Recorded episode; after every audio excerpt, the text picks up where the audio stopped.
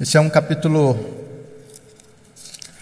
um pouco mais longo, ele tem 49 versículos, então nós faremos a leitura de blocos do texto enquanto nós caminhamos na nossa meditação. Então, inicialmente, nós leremos Daniel, capítulo 2, do versículo 1 ao versículo 13.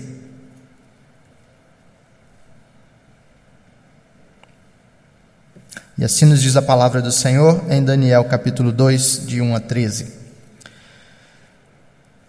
No segundo ano de seu reinado, Nabucodonosor teve sonhos. Sua mente ficou tão perturbada que ele não conseguia dormir. Por isso o rei convocou os magos, os encantadores, os feiticeiros e os astrólogos para que lhe dissessem o que ele havia sonhado. Quando eles vieram e apresentaram ao rei, e se apresentaram ao rei, este lhes disse: Tive um sonho que me perturba e quero saber o que significa.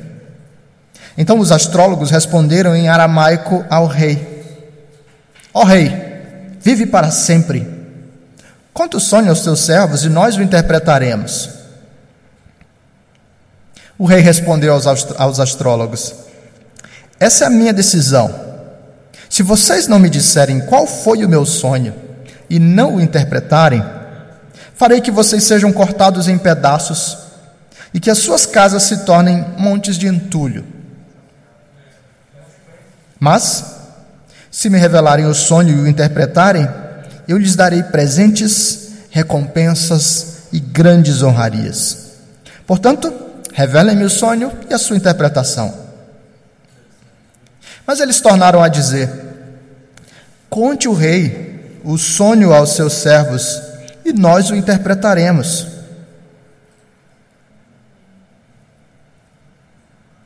Então o rei respondeu: Já descobri que vocês estão tentando ganhar tempo, pois sabem da minha decisão.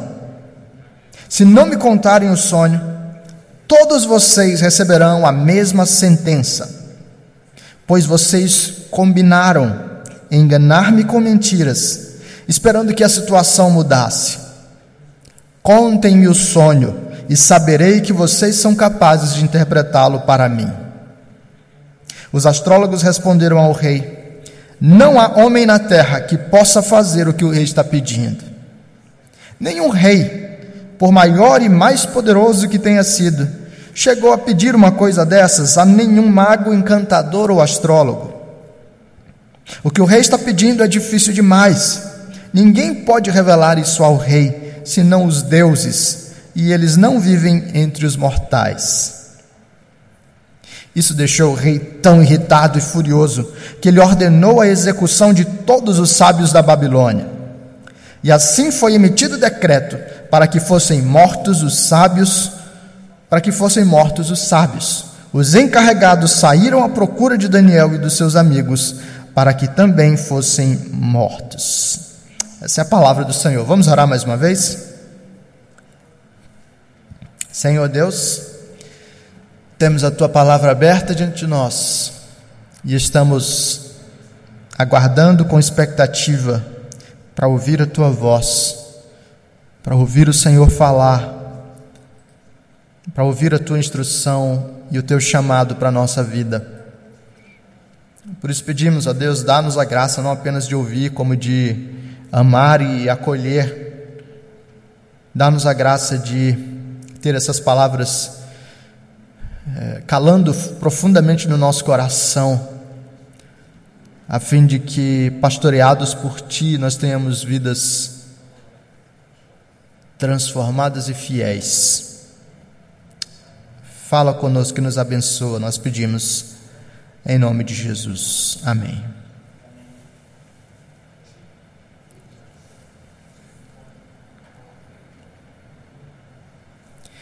O que é que você faria se tivesse que confrontar o homem mais poderoso da terra?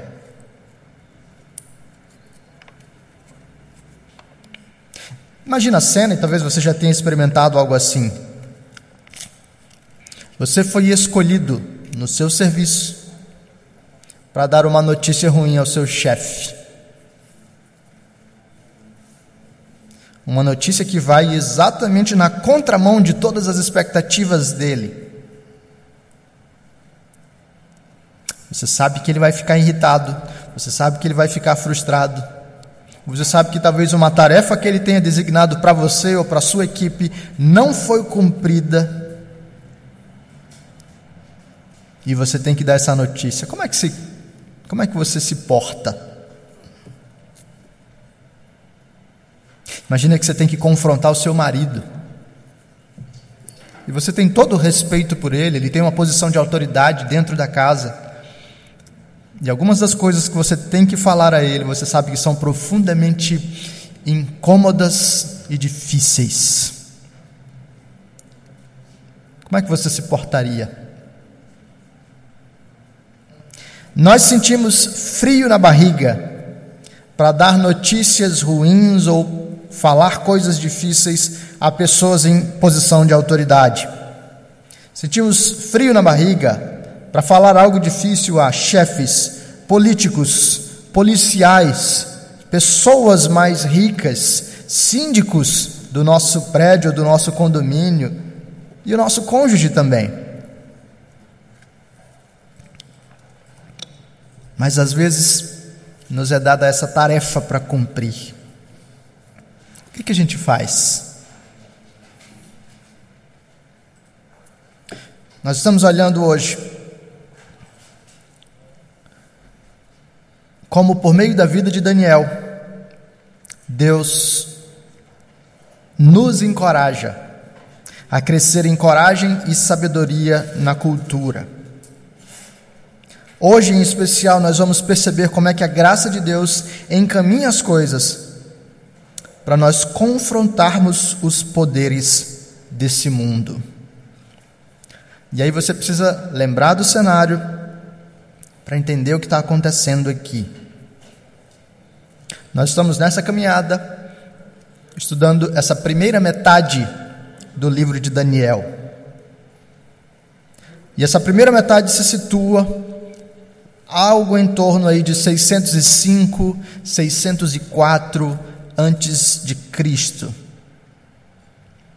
Quando um império ganha proeminência a ponto de invadir e dominar o povo de Deus, especialmente o Reino do Sul, o povo de Judá. O império da Babilônia, sob o poder de Nabucodonosor, o grande imperador, domina Israel, domina Judá. E como parte do seu projeto, como parte da sua estratégia de dominação política, ele não simplesmente tira todo mundo de Israel, ele permite que as coisas em Jerusalém mantenham algum nível de normalidade, ao mesmo tempo em que ele imprime o seu ritmo e a manifestação da sua presença e domínio. Nabucodonosor retira algumas peças do templo, indicando o seu poder, inclusive sobre as divindades dos povos dominados. E Nabucodonosor leva alguns jovens para o seu programa de formação cultural.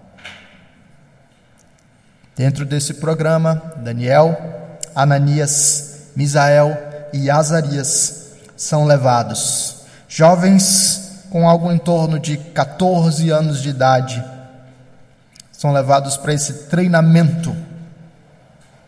No capítulo 1, nós temos a visão de como, diante desse treinamento, Deus providencia coragem e sabedoria para Daniel e os seus amigos, para que no meio de uma cultura estranha eles possam dizer: Nós não vamos nos contaminar.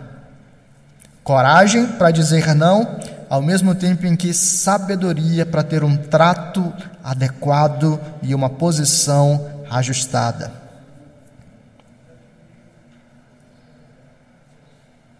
A graça de Deus conduziu Daniel e os seus amigos para que, mesmo tendo feito a ousada decisão de dizer nós não vamos nos contaminar com os manjares do rei, eles tivessem uma postura pública que fosse impressionante e impactante, até mesmo para o rei. Mas agora nós chegamos ao capítulo 2, e o capítulo 2 nos apresenta um cenário algum tempo depois desse primeiro. Talvez não tanto tempo assim, porque o capítulo 2 já inicia falando do segundo ano do reinado de Nabucodonosor. E isso pode gerar uma confusão para algumas pessoas. Porque o capítulo 1 nos diz que ah, o programa de treinamento de Nabucodonosor durava três anos. Então nós temos duas possibilidades, pelo menos, para compreender o que está acontecendo aqui.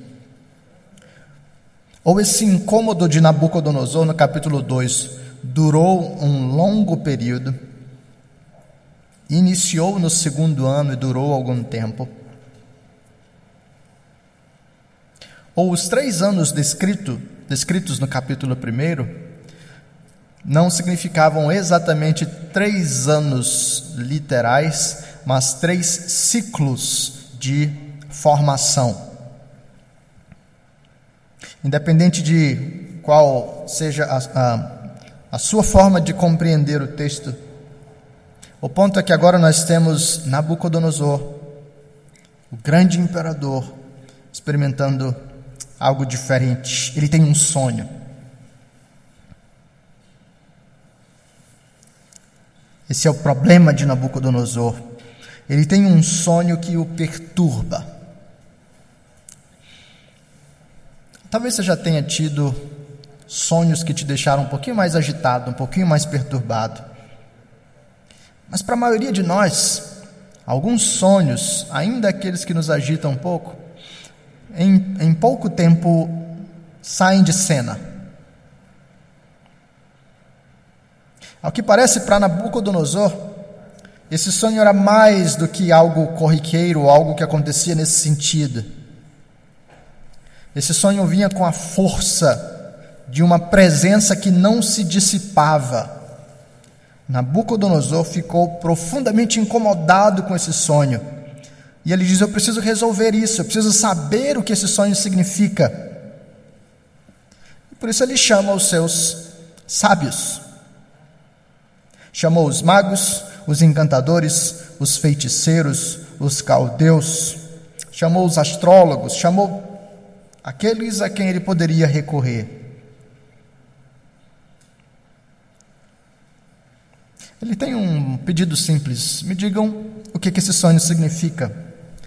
Mas os sábios dizem: Hey, conta para a gente qual foi o sonho, que a gente vai interpretá-lo para você.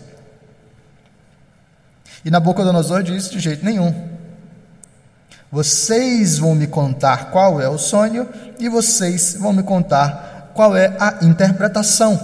E agora ele conecta isso a duas coisas: uma punição e uma recompensa. Se vocês não me contarem, vocês vão ser despedaçados, as suas casas vão ser transformadas em monturo. Mas se vocês me contarem qual é o sonho, vocês vão receber de mim dádivas, prêmios, grandes honras. Isso não deixou os sábios muito animados.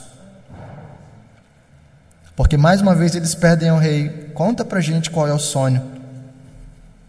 A gente vai falar para você o que ele significa. E agora, Nabucodonosor percebe que tem alguma coisa errada com esse pedido.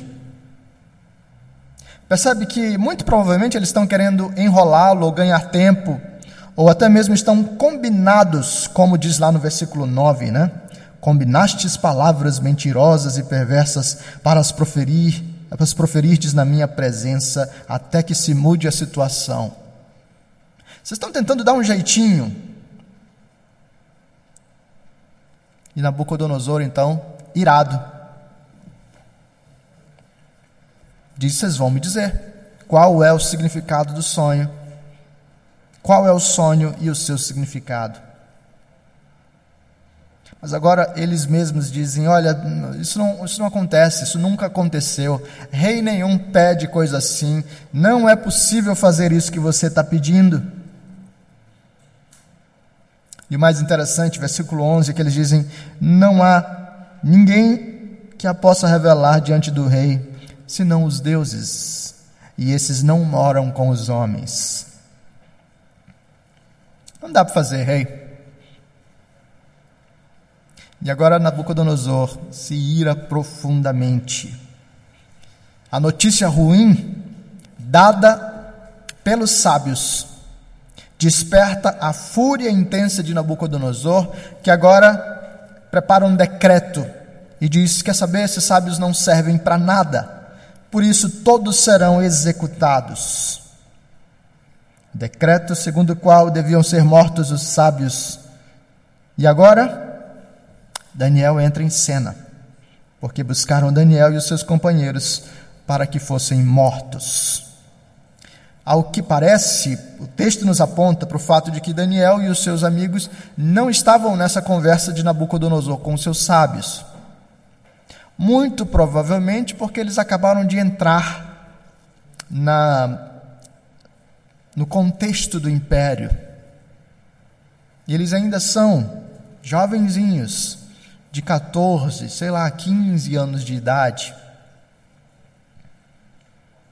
Eles ainda não têm uma figura de proeminência, eles ainda não estão diante das outras pessoas, dos outros sábios e adivinhadores que costumavam servir ao imperador, ao rei.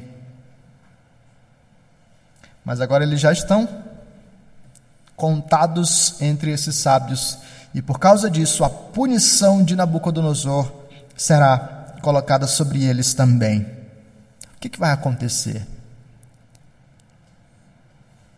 Uma mensagem errada, despertando a fúria do rei, coloca todos os sábios em posição de perigo.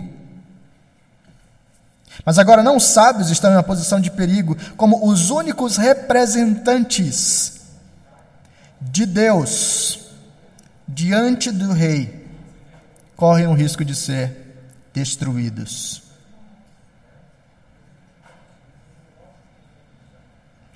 O texto nos aponta então do problema de Nabucodonosor para a postura de Daniel.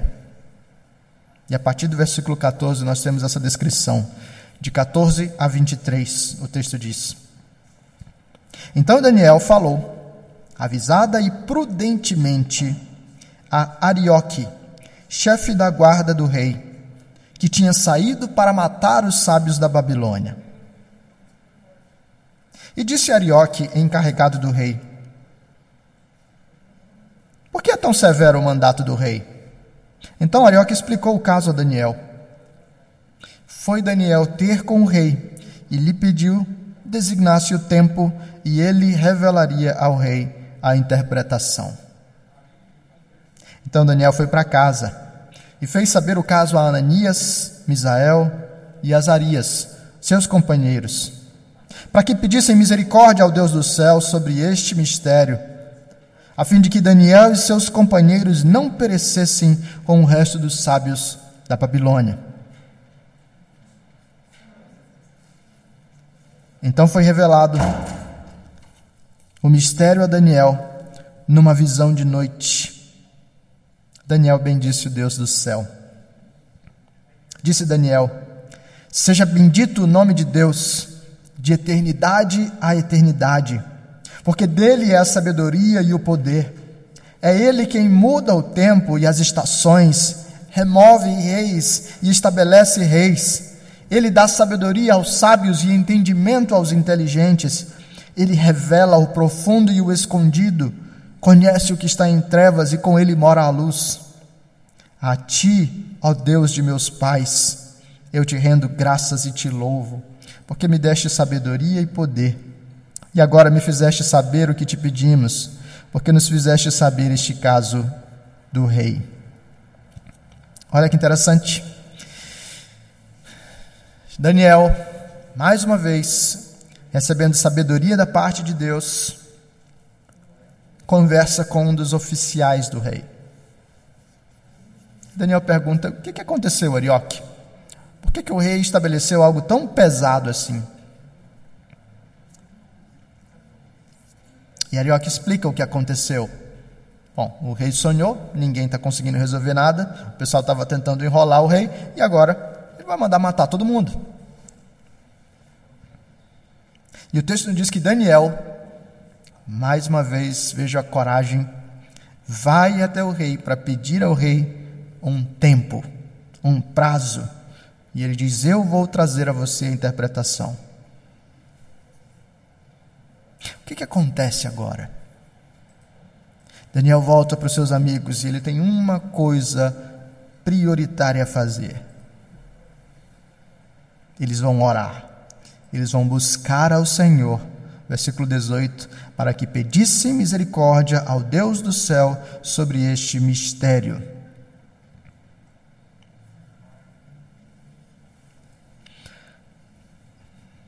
Imagine os sábios da Babilônia diante do dilema que foi proposto pelo rei. Tudo o que eles têm que fazer é se preocupar, tudo o que eles podem fazer é se preocupar, maquinar coisas, tentar ganhar tempo, arrumar estratégias, talvez até chutar algumas coisas. Mas Daniel e seus amigos têm uma proposta diferente eles dobram os seus joelhos. A postura deles é de oração, buscar ao Senhor, porque Deus conhece todas as coisas. E o que o texto nos diz é que a Daniel é revelado o significado do sonho. E agora, como resultado da ação graciosa de Deus, Daniel e seus amigos explodem em louvor ao Senhor adoração. Deus tem um nome louvado de eternidade a eternidade. A sabedoria e o poder são deles. Ele tem poder sobre o tempo e sobre as estações. Ele tem poder sobre reis. Ele remove e estabelece. Ele dá sabedoria aos sábios, ele dá entendimento aos inteligentes, ele revela o profundo e o escondido, ele conhece o que está em trevas, com ele mora a luz. Daniel adora o Senhor, tendo buscado ao Senhor, tendo orado, e você vai perceber como a oração é uma manifestação tão presente no livro de Daniel e nas posturas públicas que Daniel e os seus amigos exercerão na cultura. Oram a Deus e recebem do Senhor graça. Agora a história nos conta a resposta de Daniel. A partir do versículo 40, a partir do versículo 24, o texto nos diz: Por isso, Daniel foi ter com Arioque, ao qual o rei tinha constituído para exterminar os sábios da Babilônia. Entrou e lhe disse: Não mates os sábios da Babilônia. Introduze-me na presença do rei e revelarei ao rei a interpretação. Então Arioque depressa introduziu Daniel na presença do rei e lhe disse: Achei um dentre os filhos dos cativos de Judá, o qual revelará ao rei a interpretação. Respondeu o rei e disse a Daniel, cujo nome era Beltesazar: Podes tu fazer-me saber o que vi no sonho e a sua interpretação? Respondeu Daniel na presença do rei e disse: O mistério que o rei exige, nem encantadores, nem magos, nem astrólogos o podem revelar ao rei mas há um Deus no céu, o qual revela os mistérios, pois fez saber ao rei Nabucodonosor o que há de ser nos últimos dias. O teu sonho e as visões da tua cabeça, quando estavas no teu leito, são estas. Estando tu, ó rei, no teu leito, surgiram-te pensamentos a respeito do que há de ser depois disto. Aquele, pois, que revela mistérios, te revelou o que há de ser. E a mim me foi revelado esse mistério não porque haja em mim mais sabedoria do que todos, do que em todos os viventes, mas para que a interpretação se fizesse saber ao rei. e para que entendesses as cogitações da tua mente. Tu, ó rei, estavas vendo, e eis aqui uma grande estátua. Esta aqui era imensa e de extraordinário esplendor, estava em pé diante de ti, e a sua aparência era terrível. A cabeça era de fino ouro, o peito e os braços de prata, o ventre e os quadris de bronze, as pernas de ferro, os pés em parte de ferro, em parte de barro. Quando estavas olhando, uma pedra foi cortada sem o auxílio de mãos, feriu a estátua nos pés e de barro, e os, esmi, e, e os esmiuçou, nos pés de ferro e de barro, e os esmiuçou. Então foi juntamente esmiuçado o ferro, o barro, o bronze, a prata e o ouro, os quais se fizeram como a palha das eiras no estio, e o vento os levou e deles não se viram mais vestígios. Mas a pedra que feriu a estátua se tornou em grande montanha que encheu toda a terra. Esse é o sonho. E também a sua interpretação diremos ao rei. Tu, ó rei, rei de reis, a quem o Deus do céu conferiu o reino, o poder, a força e a glória, a cujas mãos foram entregues os filhos dos homens, de onde quer que eles habitem, e os animais do campo e as aves do céu, para que dominasses sobre todos eles. Tu és a cabeça de ouro. Depois de ti se levantará outro reino, inferior ao teu, e um terceiro reino de bronze, o qual terá domínio sobre toda a terra. O quarto reino será forte como ferro, pois o ferro a tudo quebra e esmiuça, como o ferro quebra todas as coisas. Assim ele fará em pedaços e esmiuçará. Quanto ao que viste dos pés e dos artelhos, em parte de barro e de oleiro e em parte de ferro, será esse um reino dividido. Contudo, haverá nele alguma coisa da firmeza do ferro, pois que viste o ferro misturado com barro de lodo. Como os artelhos dos pés eram em parte de ferro e em parte de barro, assim por uma parte o reino será forte e por outra será frágil. Quanto ao que viste do ferro misturado com barro de lodo, misturar-se-ão mediante casamento, mas não se ligarão um ao outro, assim como o ferro não se mistura com o barro. Mas nos dias desses reis, Deus, o Deus do céu suscitará um reino que não será jamais destruído. Esse reino não passará a outro povo, esmiuçará e consumirá todos estes reinos mas ele mesmo subsistirá para sempre. Como viste que do monte foi cortada uma pedra sem auxílio de mãos, e ela esmiuçou o ferro, o bronze, o barro, a prata e o ouro. O grande Deus fez saber ao rei o que há de ser futuramente. Certo é o sonho e fiel a sua interpretação.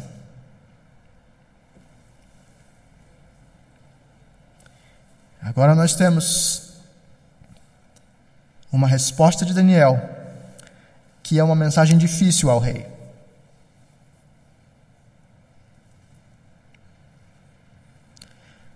Lembra, Daniel está diante do homem mais poderoso da terra.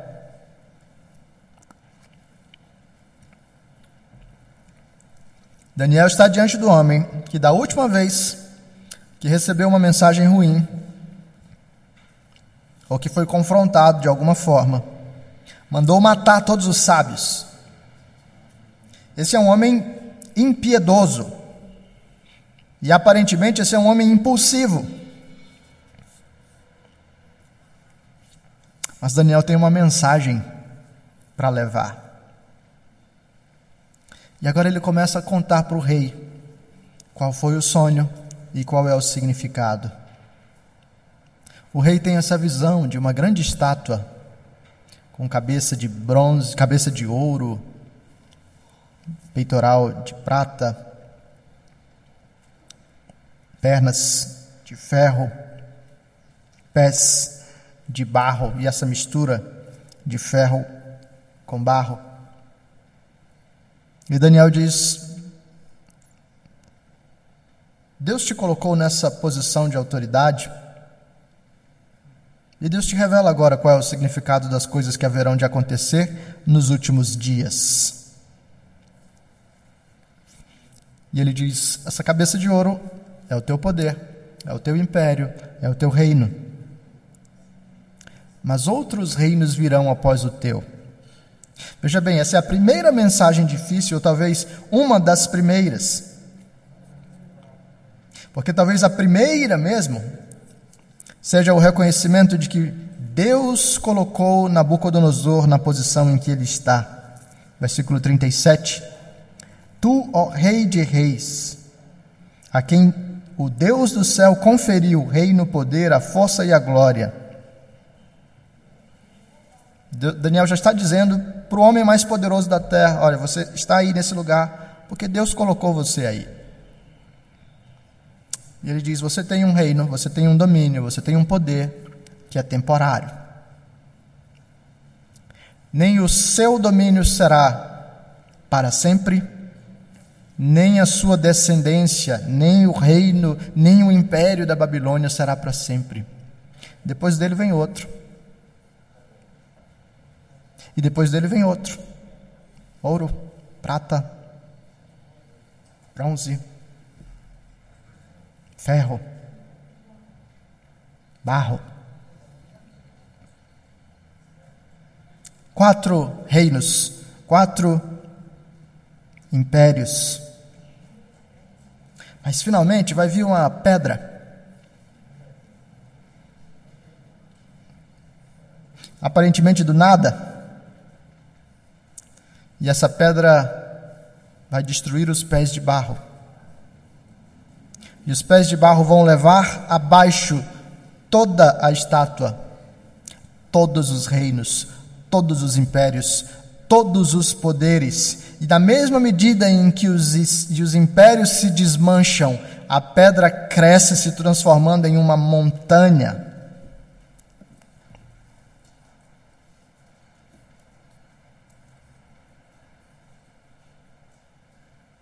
Daniel está dizendo para o rei: foi Deus quem colocou você aí.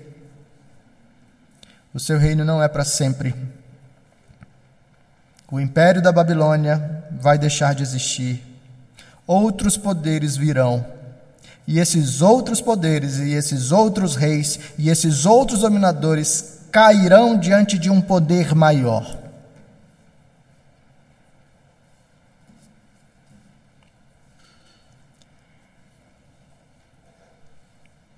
Você tem uma mistura aqui de confrontação com evangelização.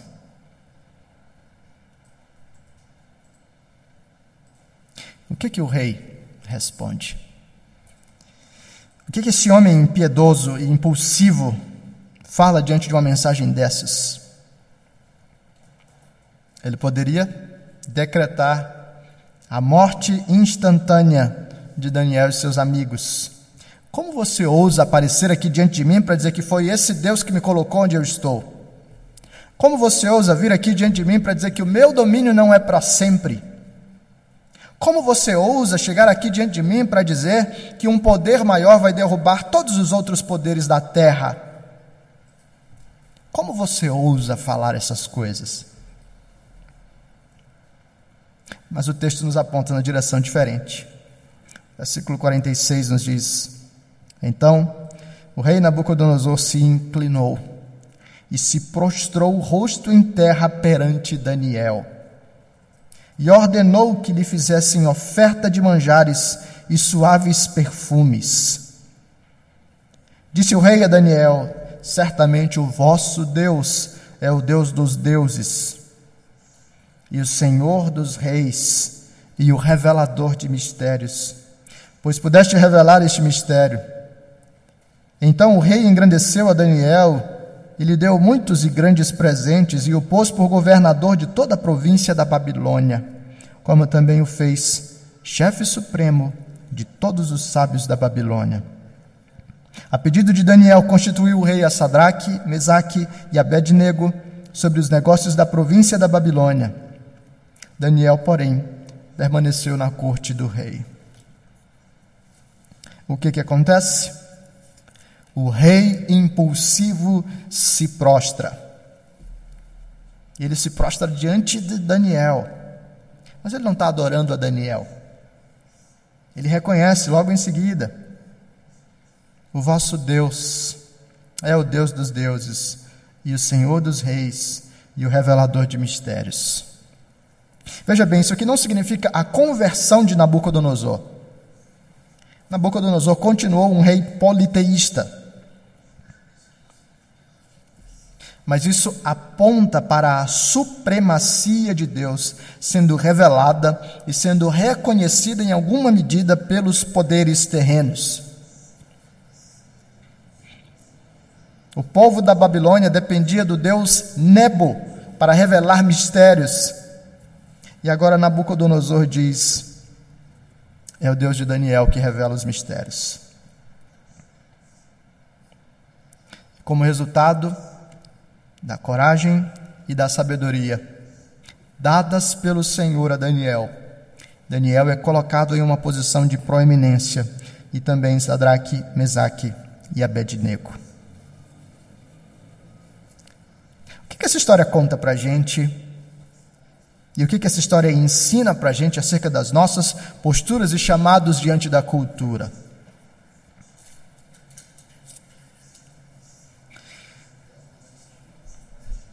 Em um sentido, nós não estamos mais em impérios de reis e tiranos voluntariosos que podem imediatamente decretar o nosso fim. Graças a Deus por isso.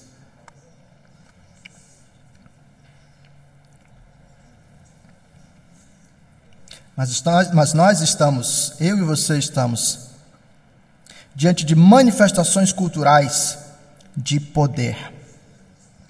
Pessoas, projetos, instituições que buscam se levantar acima de tudo e de todos, fazer um nome para si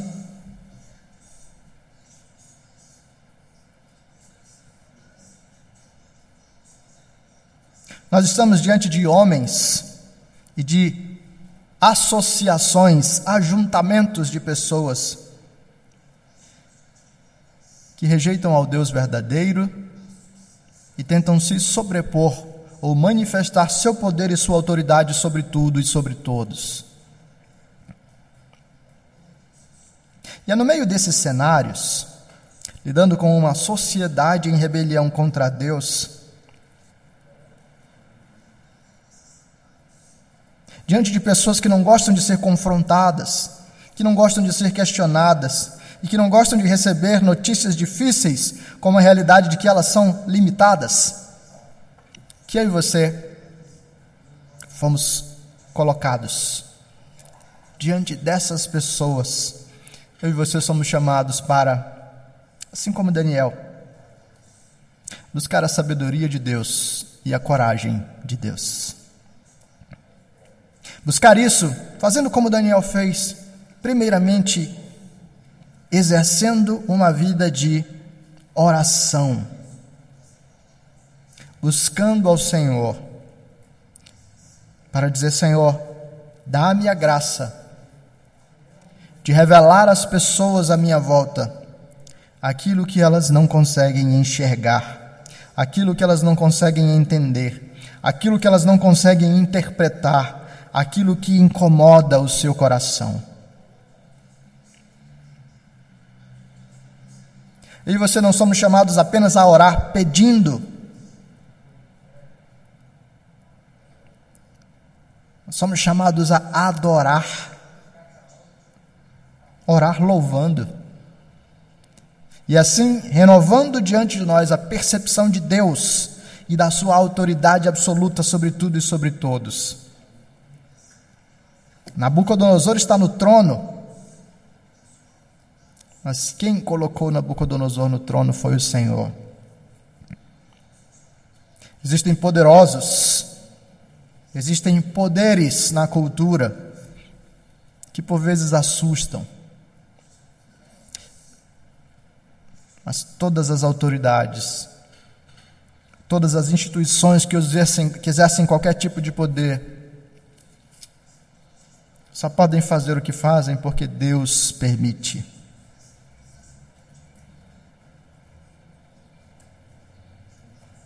Eu e você somos chamados a orar pedindo. Eu e você somos chamados a orar adorando, louvando. Eu e você somos chamados a confrontar os poderes, falando a verdade no meio da cultura com uma postura de sabedoria.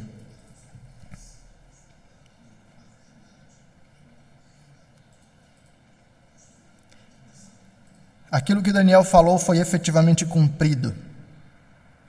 Quatro reinos. Foi exatamente a sequência histórica. Após o império da Babilônia se levantou um outro império. Talvez você lembre de Isaías 45 e a figura de Ciro, o império medo-persa. Um século depois. Depois do Império Medo-Persa, você tem o Império dos Macedônios e Gregos. A figura de Alexandre o Grande é a figura proeminente. E depois desse império, você tem o Império Romano.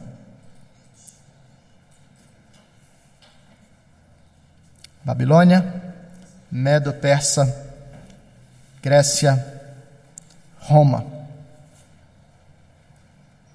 E durante o Império Romano, uma pedra que não foi cortada por mãos humanas, uma pedra angular, é lançada sobre os poderes. Essa pedra destrói e derruba os alicerces e as bases dos poderes humanos, estabelecendo um poder que cresce se transforma em uma montanha à medida em que todos os outros poderes são dispersos. Você sabe que pedra é essa? Nós estamos falando de Cristo Jesus, aquele que nasceu na manjedoura e derrubou o trono humano. Eu e você, no meio da cultura, somos chamados a confrontar os poderes e a anunciar essas coisas são passageiras. Essas autoridades são pequenas e frágeis e todas elas são derivadas da autoridade última que pertence somente ao Senhor. Eu e você, no meio da cultura, somos chamados a dizer: essas estátuas têm os pés de barro. As coisas nas quais vocês depositam a sua confiança, as coisas as quais vocês temem, são frágeis. Existe um poder último, existe uma autoridade absoluta, existe um governo supremo e é somente o reino de Cristo. Eu e você somos chamados a confrontar e, na nossa confrontação, a apresentar o Evangelho da graça do Senhor. A pedra que derruba os poderes é a mesma pedra que providencia a base para que vidas frágeis sejam estruturadas, fortalecidas e permaneçam firmes.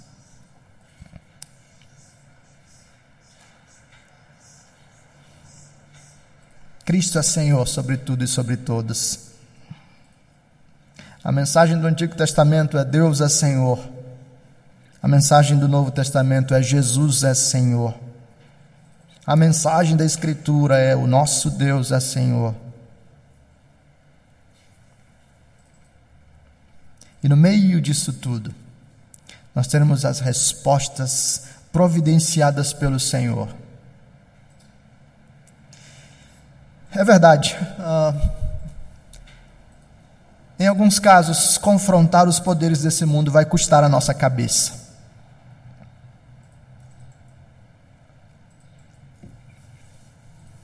Pastor romeno Richard Wurmbrand, missionário, nos conta no seu livro Torturado por Amor a Cristo uma história impressionante. O Partido Comunista tomou o poder na Romênia e começou a implementar um programa de revolução cultural, ocupando todas as áreas da vida social. E uma das áreas foi a igreja. O partido começou a controlar a igreja, a se envolver com os ministros e os pastores e a influenciá-los, eventualmente manifestando o seu domínio, dizendo: agora nós vamos reorganizar a igreja para que vocês falem esse tipo de coisa e não falem esses outros tipos de coisa. Uma grande reunião é feita, organizada pelo partido com os líderes cristãos e no meio dessa reunião, com vários líderes e suas esposas, esse programa do partido para a igreja começa a ser apresentado. E o Richard Van Brandt conta que ele percebe que tem algo de muito errado ali. Os comunistas querem roubar o evangelho e calar o evangelho. E o Van Brandt começa a ficar incomodado com aquilo. A esposa do Van Brandt o cutuca e diz: Você tem que fazer alguma coisa. As mulheres são ótimas para isso, né? E Van Brand diz: O que, que eu vou fazer? É, você tem que se levantar e falar. Ele diz: Você sabe o que você está me pedindo, e você sabe o que pode acontecer como resultado disso, né? E ela diz para ele: Eu não casei com um covarde. O Vumbran se levanta e confronta os poderes, dizendo que ele não pode negociar o evangelho ao qual ele foi confiado. E aquele foi o princípio das dores para aquele pastor e missionário.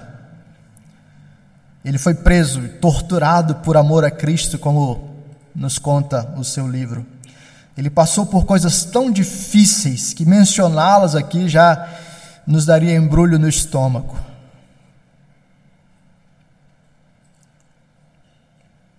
Mas ele foi fiel.